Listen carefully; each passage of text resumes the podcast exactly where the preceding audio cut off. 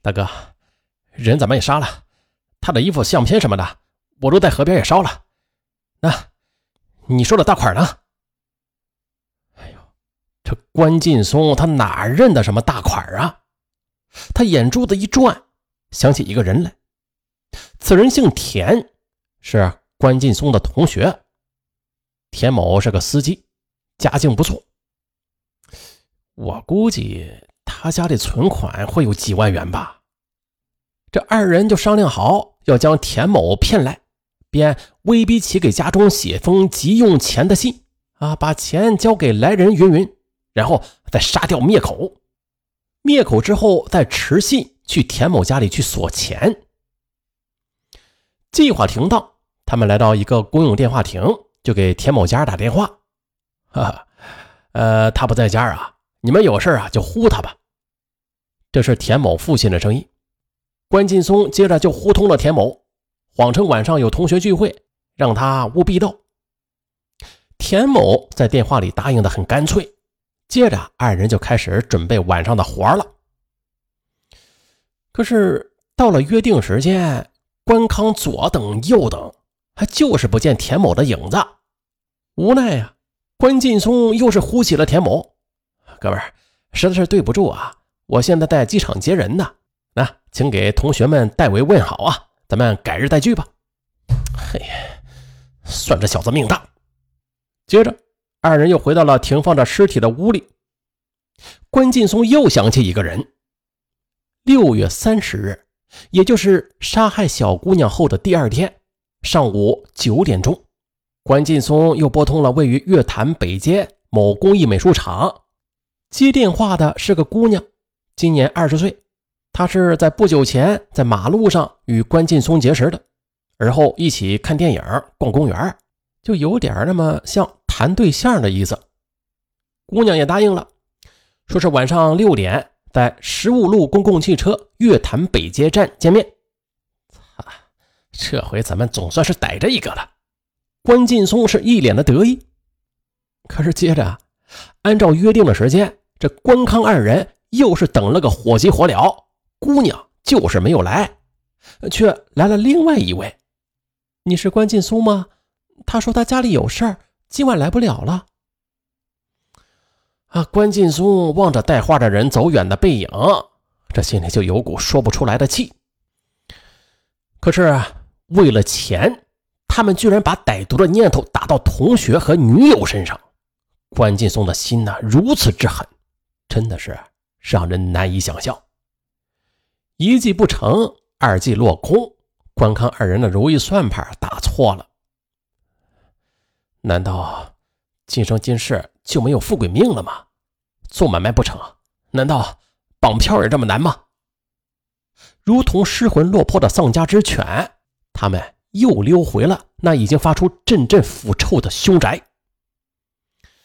此时啊，不但自己身无分文，就连惨遭不幸的小姑娘随身携带的三十八元钱也都花光了。不行。今天咱们还得干一票，干完之后将尸体一块运走。外屋那具尸体已经开始烂了。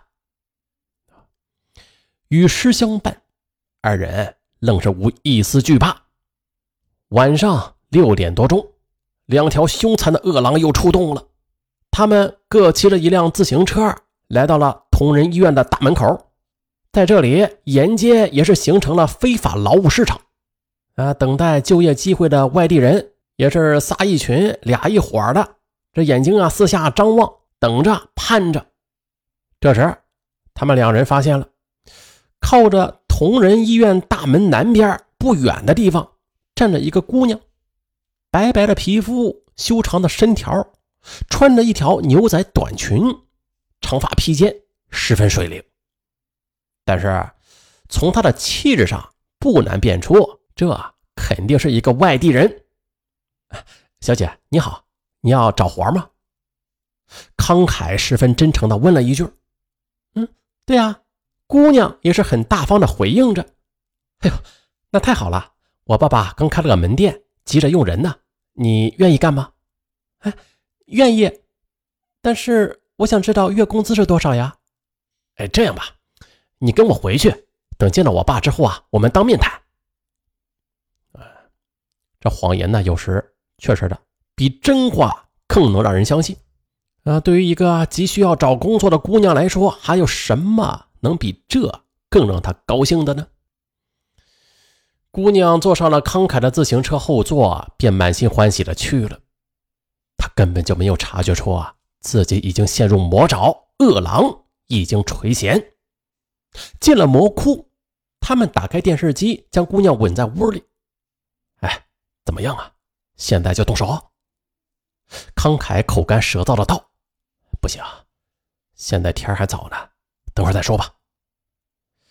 他俩在窝窝低语，可这姑娘愣是一点也没有看出来有什么不祥之兆。接着，关康也走进了里屋，一边玩牌，一边与姑娘闲聊着，分散他的注意力。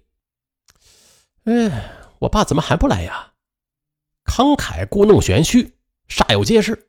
啊，关劲松呢，则时不时的看着手表，表示出了焦急。和几分遗憾，哎呀，没事没事，不着急。也不知是电视节目精彩呢，还是因为期盼的工作就要有眉目了，还是因为看到这俩小子都挺憨厚的，还是考虑到什么的啊？这姑娘表示出来没关系。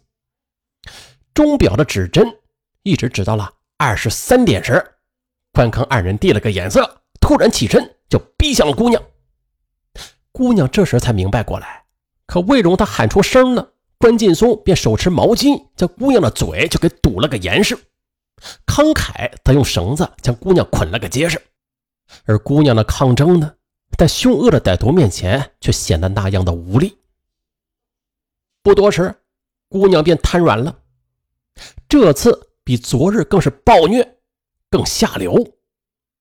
他们将姑娘的四肢绑在床帮上，把嘴又堵入毛巾。此时，四只泛着绿光的银眼上下打量着被关劲松用剪刀剥去衣服的姑娘。姑娘紧闭双目，将头斜向了里侧。此时，她是泪如泉涌，因为有生以来，纯洁的姑娘，她没有将处女清白之身让异性窥探过一次，甚至就连男朋友提出非分的要求时，都遭到了她的厉声拒绝。姑娘守身如玉，可是今天她却受到了空前的凌辱。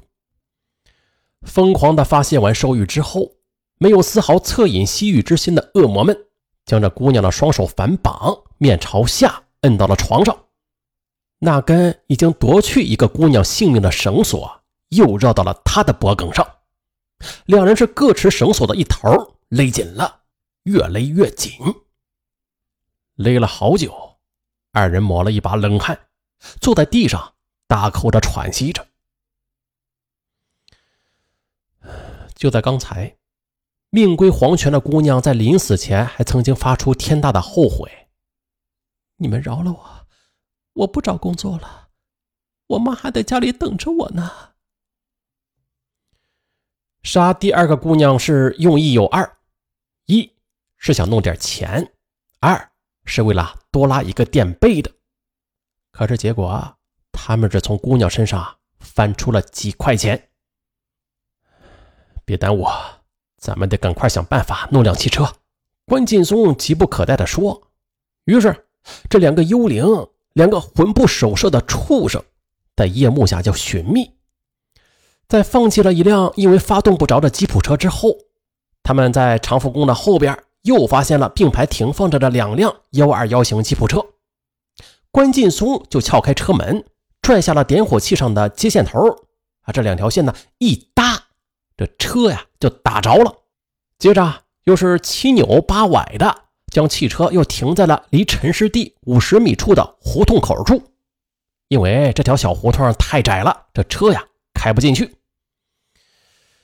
康凯将裸尸背到身上。这心里急，可是腿脚却不听使唤。五十米，他走得大汗淋漓。随后，二人又将沙发下那个已经肿胀的尸体也抬到车上。二人谁都没有说话。关劲松就驾驶着车，向着鸭子嘴外驶去。丧尽天良的不耻之徒，偏偏事事不顺，好像是老天爷在给他们设账。这汽车驶出不足一百米呢，就熄火了。嘿呀，可能是主油箱没有油了。康凯又找了一条塑料管，从副油箱里边往外吸油，可是吸出了十几瓶呢，灌到了主油箱之后，仍然是发动不起来。没办法，他们只好沿着月河胡同将车推出了胡同口，推过市政五公司的大门前边，是个高坡。两人是精疲力尽，再也推不动了。关劲松呢，就支起了机盖，捣鼓起来。但是仍是无济于事。可这时天色已经大亮，华悦餐馆的炉灶也是冒起了烟，飘来阵阵的炸着油饼的香味一位老者从胡同口走了出来，他呢就是咱们前边提到过的索师傅。此时关康二人不敢久待，只好将汽车连同两具女尸弃于了路旁，然后顺着原路返回了院内。进屋之后，又收拾完衣物，仓皇逃去。可是啊，就像是天注定一般的啊！就在公安机关加紧侦破女尸一案时，飞蛾投火的关康二犯却栽在了机警的巡逻民警手中，是吧？前面咱们就说到过，骑着自行车撬开了锁，就被眼尖的巡逻民警给发现了。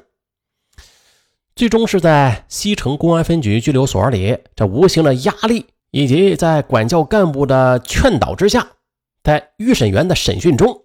慷慨道出了这起凶杀案，此案呢是侦破了，而关康二犯在交代完了罪行始末之后，他们也是深深的感到啊，自己的空间已经不再属于他们了。叔叔，我能死吗？我想奶奶，想同学，想……我还能见到他们吗？我妈跟我说过，孩子。你已经是二十好几的大人了，你以后啊，就是咱们官家的顶梁柱了。你要争气啊！我，我根本不懂什么法不法的，我只知道，没钱在别人面前就抬不起头。我只知道，欠别人的钱，不还的话，这脸不好看。我就想挣钱，挣大钱，只是这道走歪了。那人之将死啊，才如梦初醒。可是他们的醒悟太迟了。一个人欠朋友的债务，或许那是可以计算的，但是欠父母的债务，那是无法偿还的。好了，本期节目就到这儿，我是尚文，咱们下期再见。